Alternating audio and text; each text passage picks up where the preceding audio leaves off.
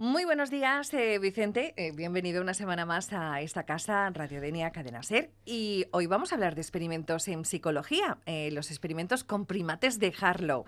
Muy buenos días primero y preguntarte cómo estás. Hola, Pepa, pues muchas gracias. La verdad es que no me puedo quejar. Espero que tú también estés bien y que nuestros oyentes también. Máquina van, que diuen. Exacto.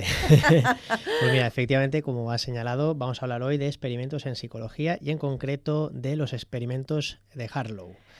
Bueno, eso nunca había oído yo hablar de estos experimentos, la verdad.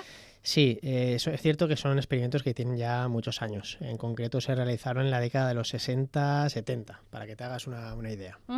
¿Y qué querían investigar eh, a través de estos experimentos? Pues mira, Pepa, el, el, objetivo de esta serie de experimentos de Harlow fue el de exponer a los monos a las diversas situaciones de afecto durante su crianza para luego eh, poder analizar su conducta en, pruebas de, cognitivas, de pensamiento y de adaptación. ¿vale?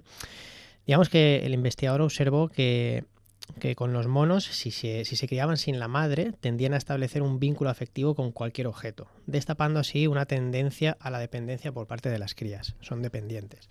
Digamos que podía ser una continuación de la idea de los estilos de apego, de los cuales ya hablamos aquí hace un tiempo, de otro famoso investigador llamado John Bowley. Súper interesante. ¿Y cómo se llega a descubrir algo así? ¿Cómo, cómo fue el experimento? A ver, cuéntanos, pues descríbenos.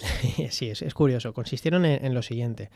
La verdad es que Harlow lo que fue, eh, lo que hizo es introducir a las crías de, crías de macacos resus, que es un, pues, tipo de, macacos, en jaulas en las que estarían, pues, una de ellas estaría con una estructura de alambre y un biberón, simulando una madre que da de comer, y las otras estarían con una gran figura eh, similar a, a, un macaco adulto, pues recubierto de felpa, tipo, tipo peluche.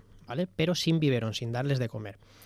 Digamos que ambos, a su manera, simulaban ser una madre, aunque lo que podían ofrecer a la cría era muy diferente. Por un lado, alimento y por otro, digamos, eh, cariño o afecto. Presencia, ¿no? Exacto.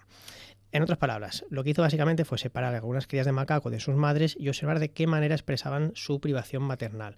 Pero no fue una observación pasiva, sino que en realidad les dio a elegir algo parecido al contacto físico, como decíamos, relacionado con el afecto, la calicez o la comida.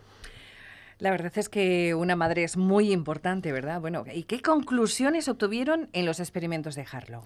Pues mira, el papel, parece ser que el papel de la madre va mucho más allá de, amamantar. Eh, lo que se descubrió finalmente con estos experimentos fue que las crías mostraban una clara tendencia a, estar más a estar más aferrados al muñeco de felpa, a pesar de que éste no proporcionaba comida, y el apego hacia este objeto era mucho más notorio que el que profesaban hacia la estructura con el bibelón, lo cual iba a favor de la idea de que el vínculo íntimo entre madres y crías es realmente lo importante y no simplemente el alimento como se pensaba hasta entonces. Qué, curioso. Bueno, Vicente, eh, agotamos nuestro tiempo. Muchas gracias una semana más por aportarnos un poquito de divulgación sobre psicología, la mente y todo lo interesante y enigmático que ocurre en ella. A ver, ¿dónde podemos encontrarte? Pues podéis encontrarme en Mesque Saludenia. A mí me acompaña Nico Aros, nutricionista, y en, que estamos en la calle Ondara, sin número, y en el teléfono 96506 4395. Bueno, pues hasta dentro de 15 días. Hasta dentro de 15 días. Pepa. Hasta luego.